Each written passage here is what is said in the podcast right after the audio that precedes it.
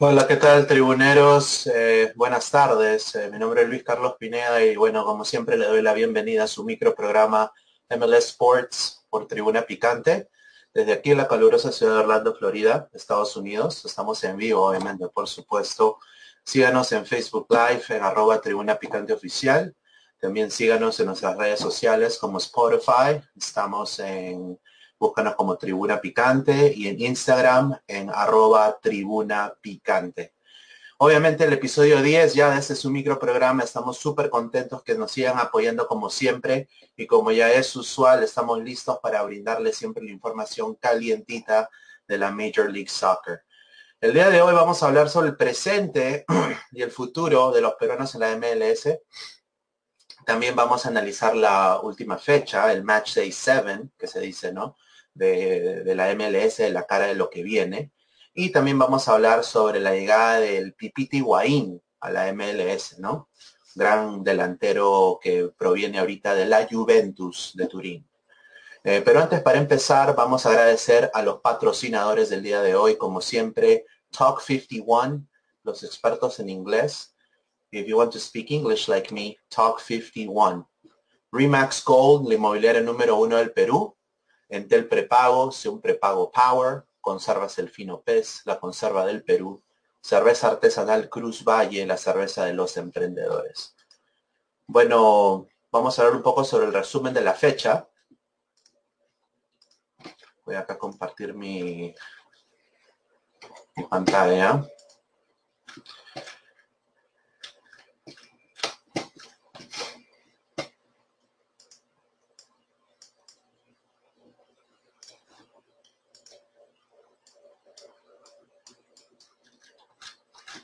No ve acá. Aquí está. Ahí está, el resumen de la fecha. El día 9 se jugó el Inter de Miami, que ganó 2-1 contra el Atlanta United. El Minnesota United FC ganó 3-2 contra el Dallas, FC Dallas. El Montreal Impact perdió 2-1 contra Toronto el Colorado Rapids, donde jugó Waldir Sáenz en algún momento, eh, empató 1-1 contra el Houston Dynamo. El Real Salt Lake ganó 3-0 contra Los Ángeles Fútbol Club. Eh, un gran partido también del equipo mormón. Y el día 10, eh, la goleada, ¿no? Y ya vamos a hablar sobre esa goleada, una goleada contundente de los Seattle Sounders que pasan por un gran momento en la MLS 7-1 contra el San Jose Earthquakes. Ya el día 12 hubieron tres partidos, eh, bueno, bastantes partidos, pero eh, los peruanos jugaron en tres. El Chicago Fire empató 2-2 con el Columbus Crew. El DC United eh, también ganó, bueno, perdió el DC United 2-0 contra el New York Red Bulls. El New York City FC ganó 2-1 contra el FC Cincinnati y el Orlando City ganó el clásico de Florida 2 eh, a 1 contra el Inter Miami Club de Fútbol y Philadelphia Union 2-1 contra el New England Revolution. FC Dallas le ganó 2-1 al Houston Dynamo.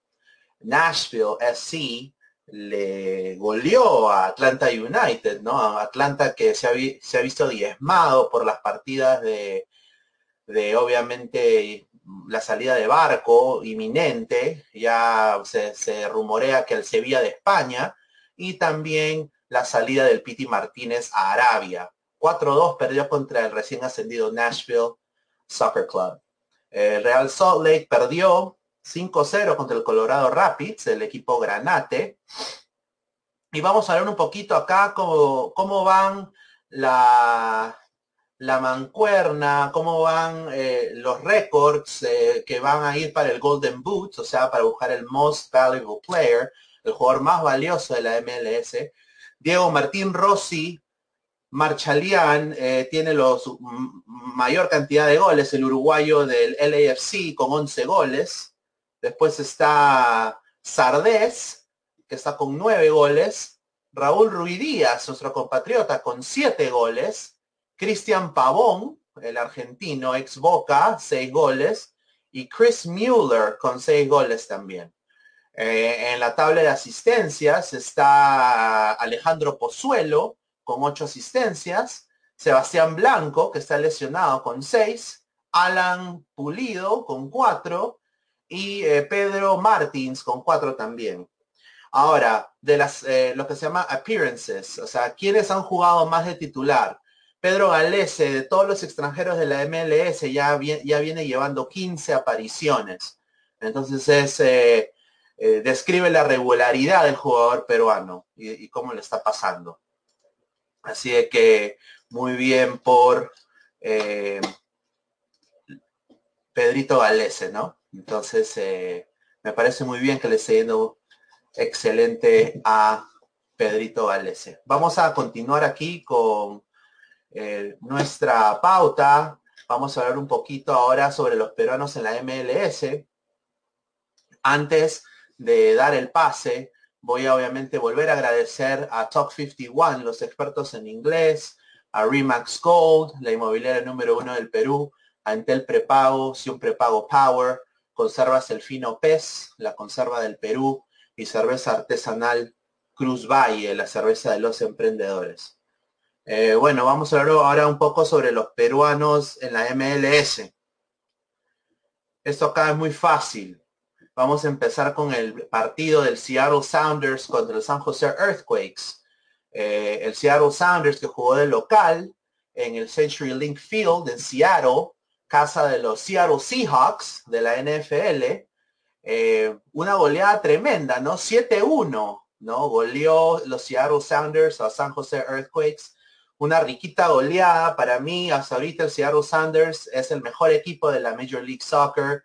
Los Sounders metieron cinco goles en 33 minutos a lo Barcelona en el 2010, récord histórico, obviamente, en la Major League Soccer.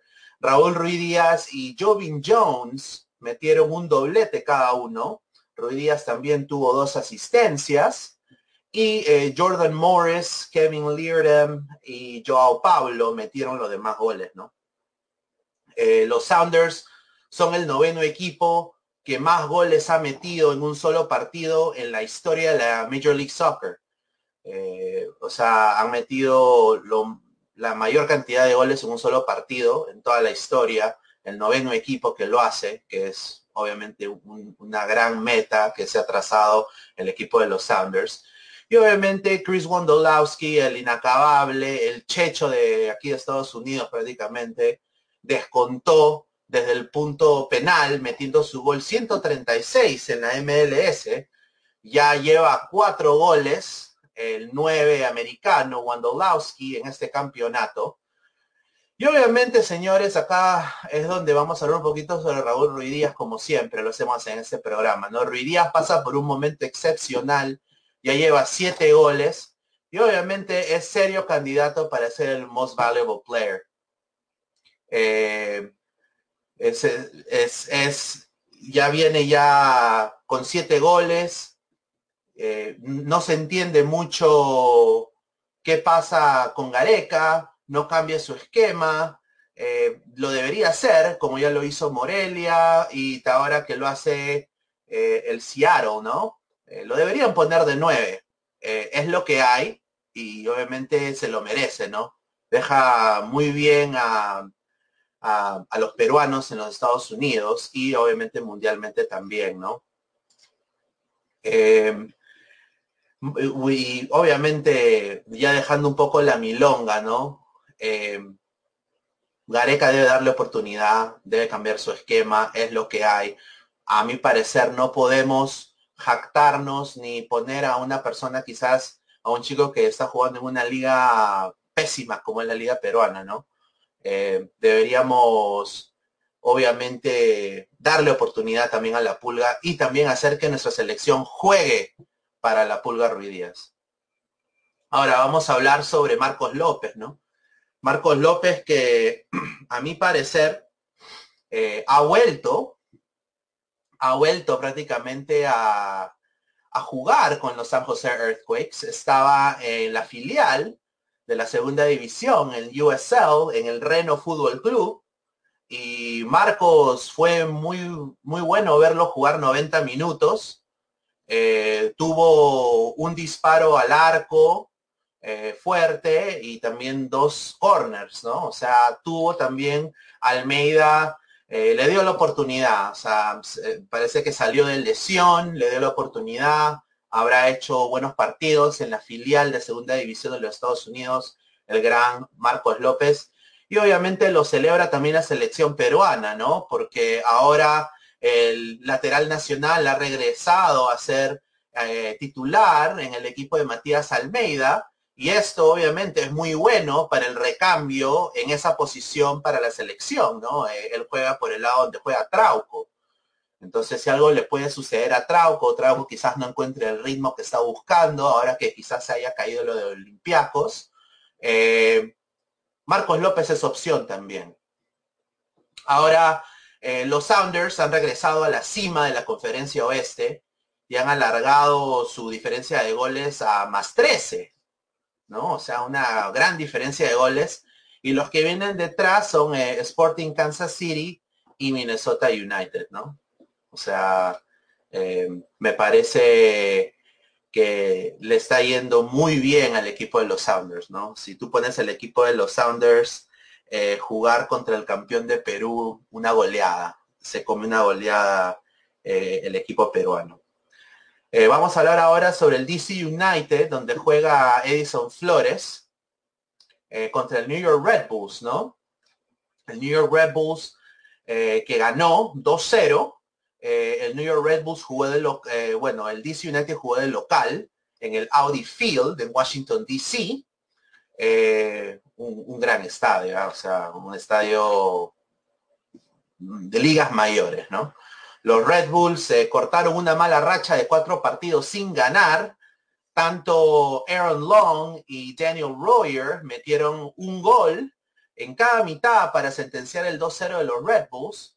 Edison Flores obviamente sigue lesionado, nuestro compatriota, eh, su cara sigue rota, eh, se tiene que poner en forma cuando regrese a jugar en la MLS. Y el DC United es una lágrima, ¿no? Está como Alianza Lima con Salas. No encuentra la brújula, no encuentra el juego, ha hecho grandes fichajes, pero no se ve plasmado eso en la cancha. El DC United ha ganado uno en nueve partidos.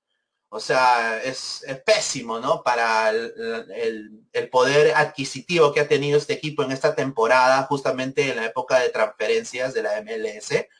Es muy poquito lo que ha dado el DC United. Es quizás para mí el equipo más irregular de la conferencia este. Y honestamente, como van las cosas, no lo veo llegando a los playoffs. Va a estar eh, muy difícil que llegue ese equipo a los playoffs. Vamos a hablar ahora también, vamos a leer un poco de comentarios. Acá dice Ernesto Macedo, Arturo Grados. Ahorita la riquita casaca, Ernesto. Acá veo Alberto Zapata, siempre acá presente. Gracias, Alberto.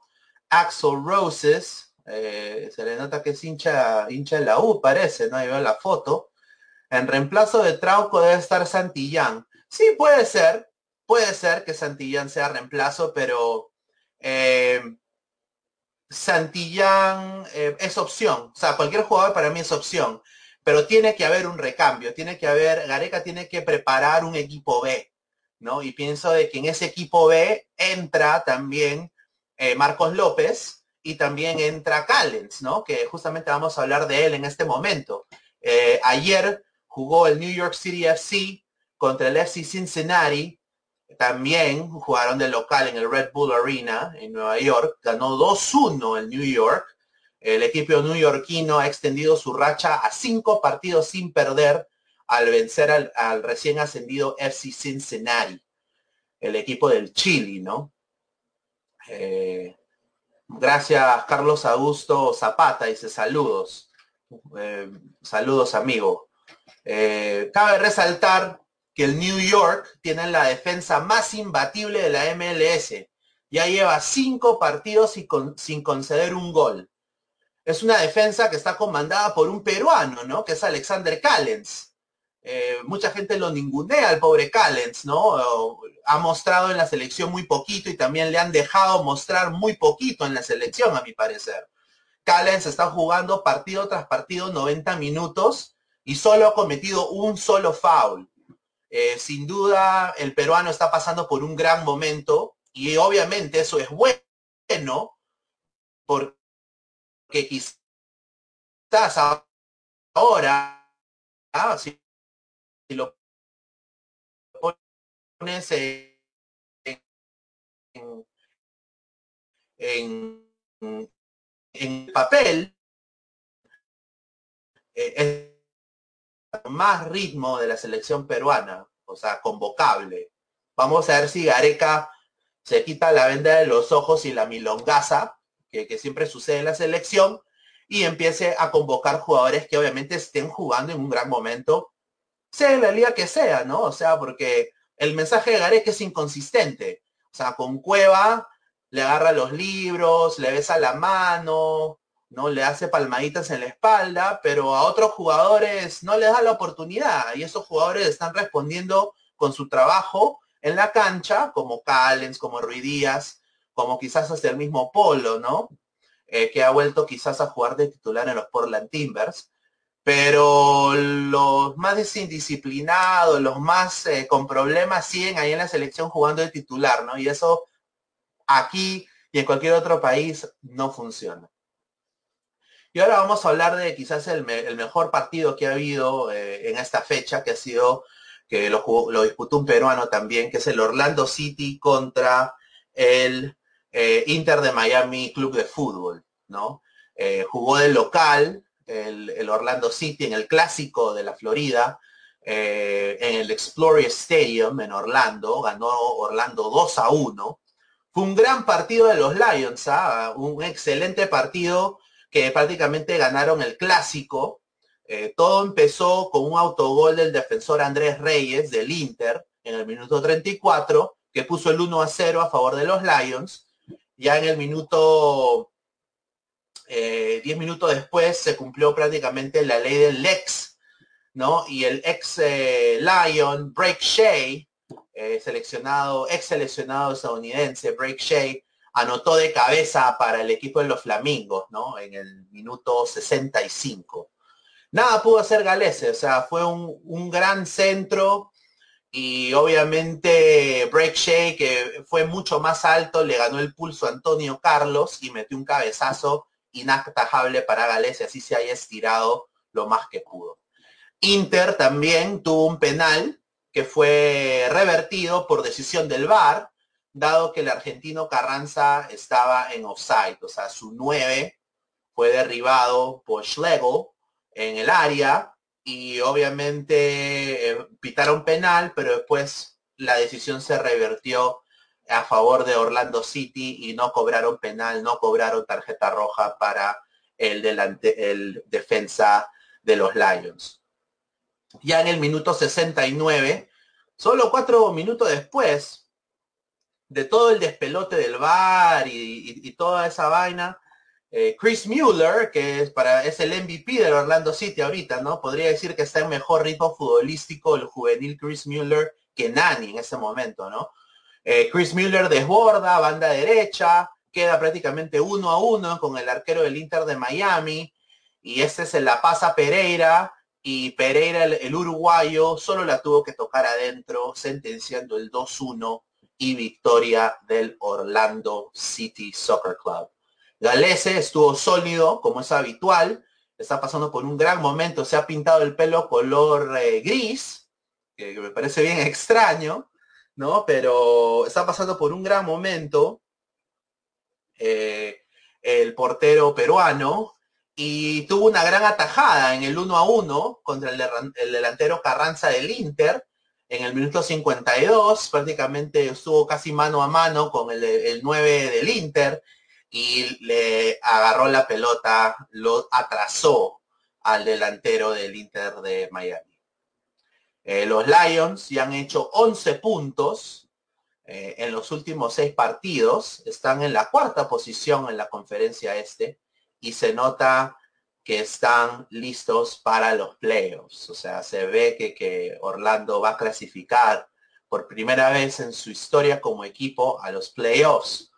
Miami también va bien por ser su primer año en la MLS. Eh, y aquí viene lo que iba a decir, ¿no? Beckham está haciendo de este equipo un gran plantel, ¿no? Eh, es un equipo muy vertical, es un equipo eh, que, es fastidioso, jode mucho a los otros equipos. David Pizarro está pasando por un gran momento, prácticamente es el, el Iniesta del equipo, del Inter Miami Club de Fútbol, el ex Monterrey de México, ¿no? Y le complica el esquema a muchos equipos el Inter, ¿no? Ya lo complicó Atlanta, lo ha complicado Orlando.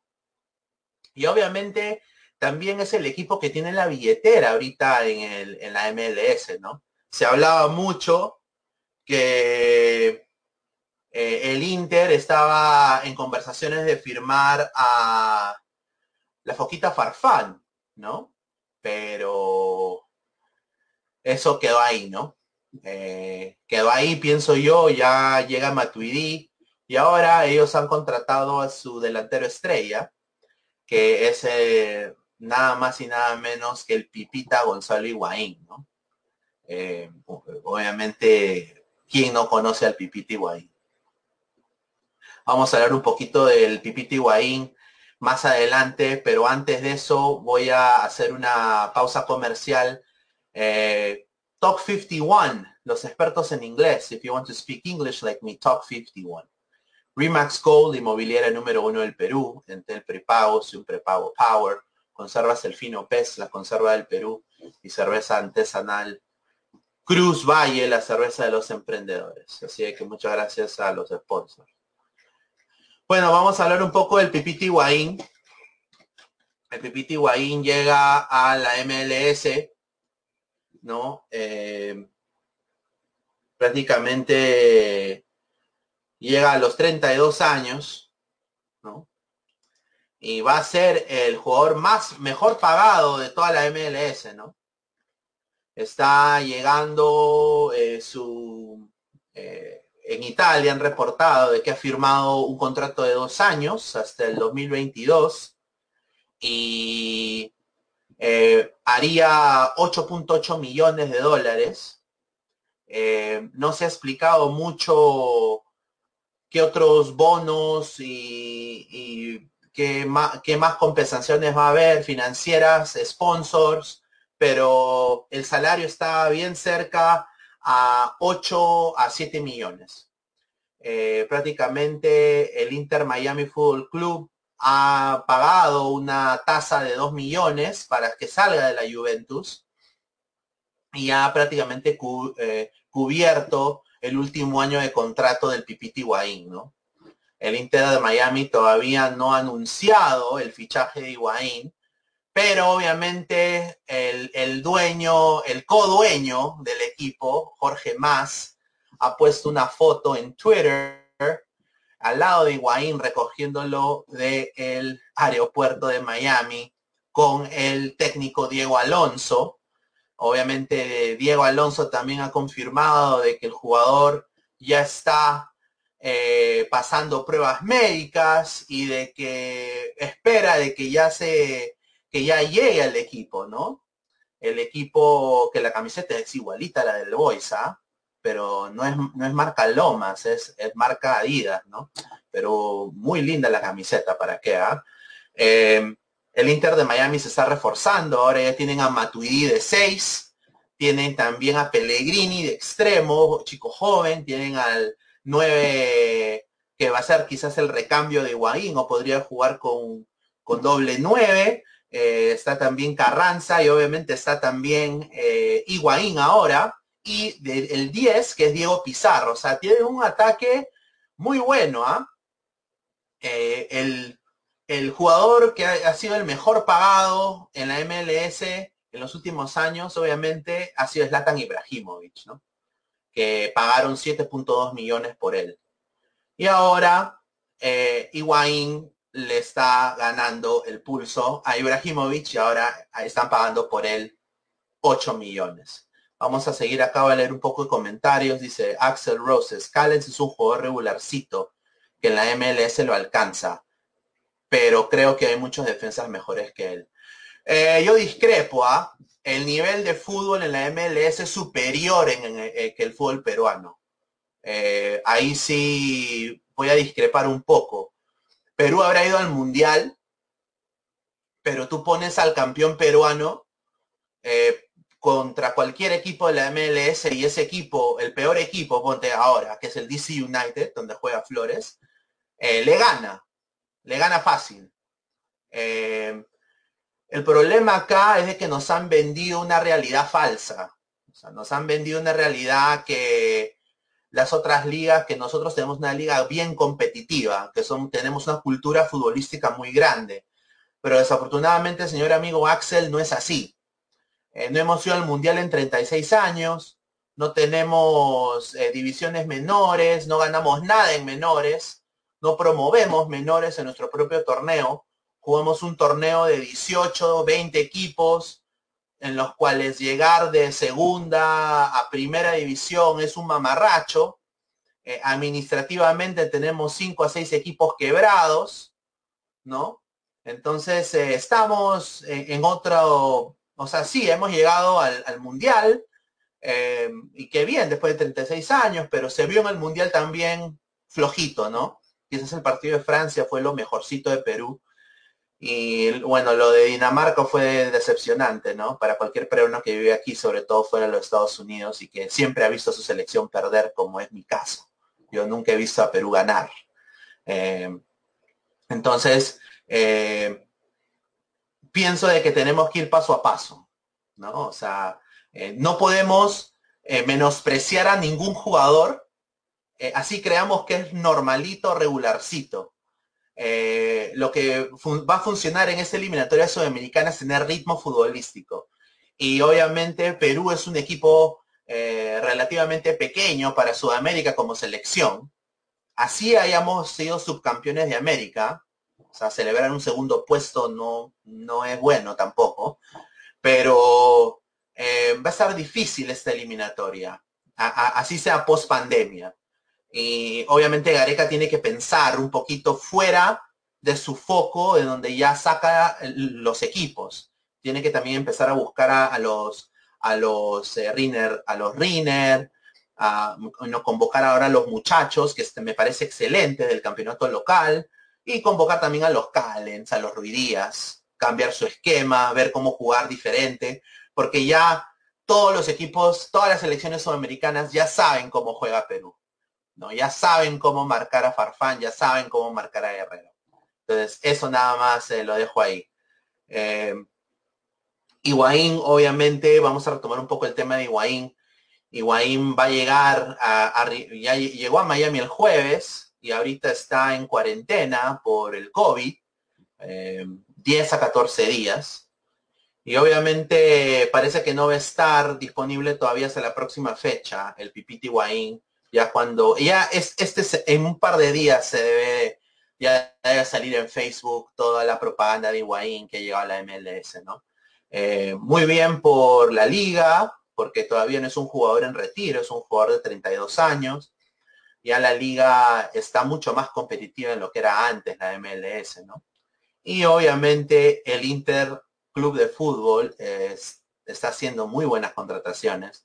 Ayer vi a jugar a Matuidi y corría, metía, pelotas, filtraba, eh, robaba pelotas, o sea, hizo un gran trabajo Matuidi.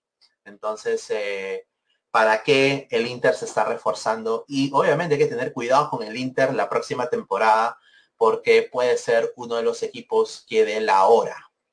Así de que voy acá a continuar ahora en lo que viene de la MLS. Eh, voy a ver acá, vamos a ver la tabla. Eh, voy acá a poner un ratito mi screen.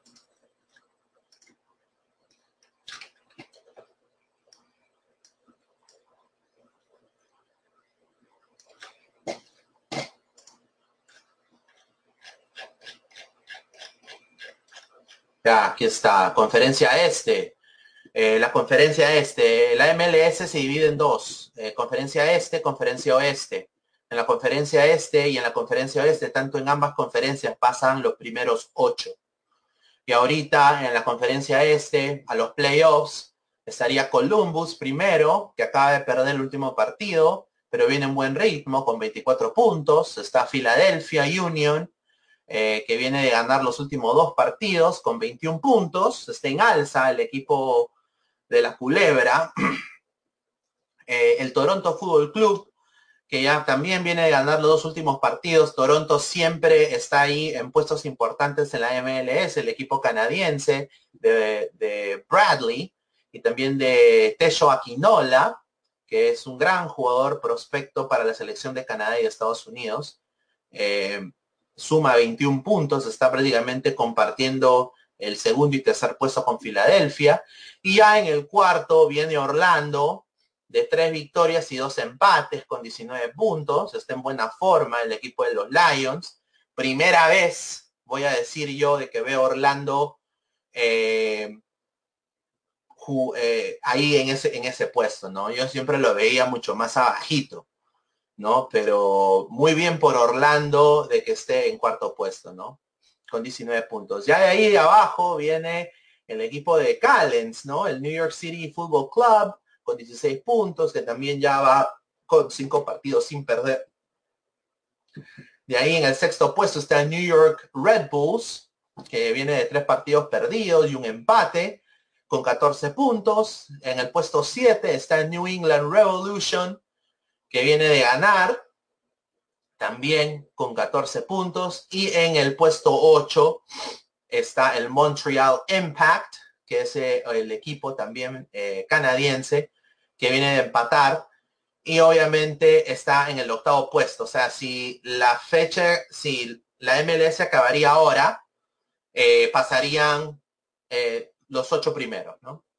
Y ya después está Nashville, está Atlanta United, DC United, donde juega eh, Flores, que está prácticamente casi antepenúltimo.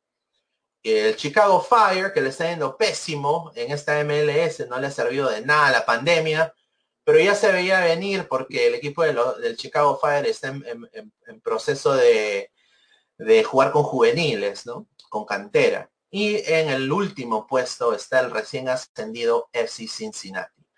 Ahora voy a, hablar sobre la conferencia oeste.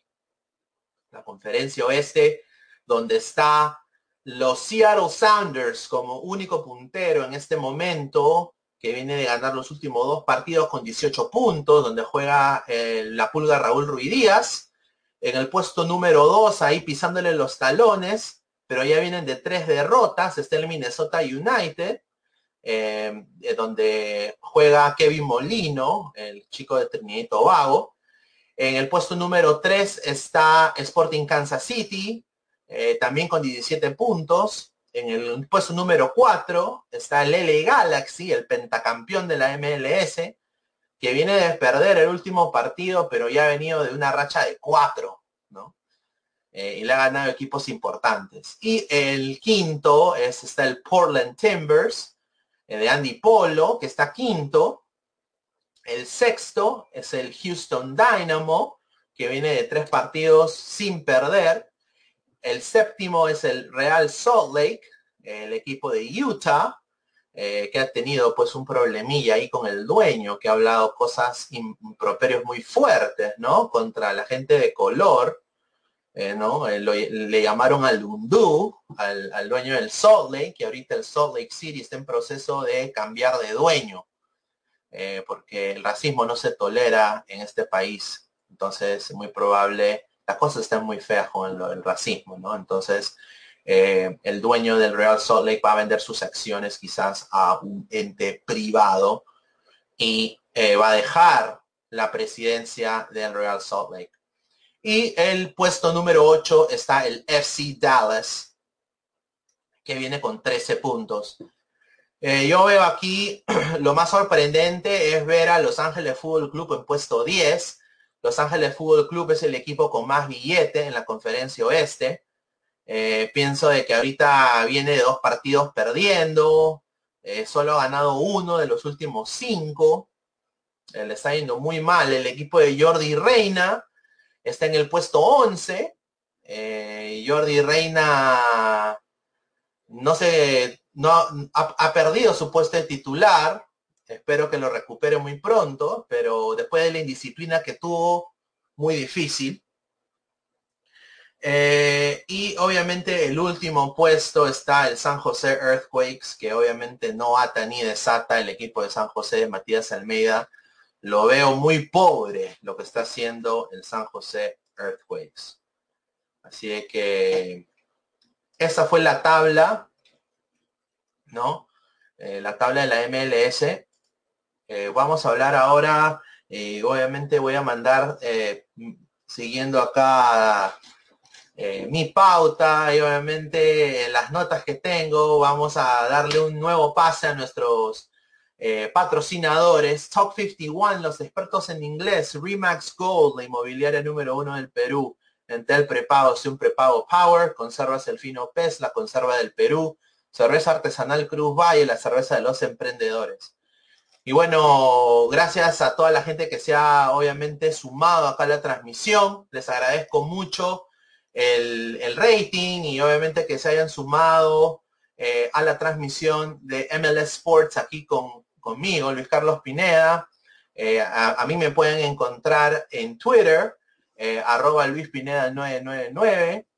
Eh, se vienen cosas buenas para este canal, sobre todo para mi programa. Voy a ir también a ras de cancha, voy a ir a ver algunos partidos de los Orlando City muy pronto. Voy a grabar cosas ahí de, mi celular, quizás de mi cámara. Vamos a ir a entrevistar un par de personas, muy probable, muy pronto. Así que se vienen muy buenas cosas para este programa. Pero les agradezco siempre la sintonía eh, quiero nada más eh, agradecer a ustedes, tribuneros. Este ha sido el décimo programa de MLS Sports, ahora en Tribuna Picante. Volveremos el próximo domingo a la misma hora por el mismo canal. Por favor, síganos otra vez en Facebook en arroba Tribuna Picante Oficial. También síganos en nuestras redes sociales, búscanos en Spotify como Tribuna Picante y en Instagram como arroba tribuna picante. Ya la próxima semana vamos a tener más cositas, eh, así que les agradezco la sintonía a Axel Roses, a Carlos Augusto Zapata, a Ernesto Maceo. Muchas gracias por su sintonía y les deseo una gran semana y que tengan un gran día. Chao.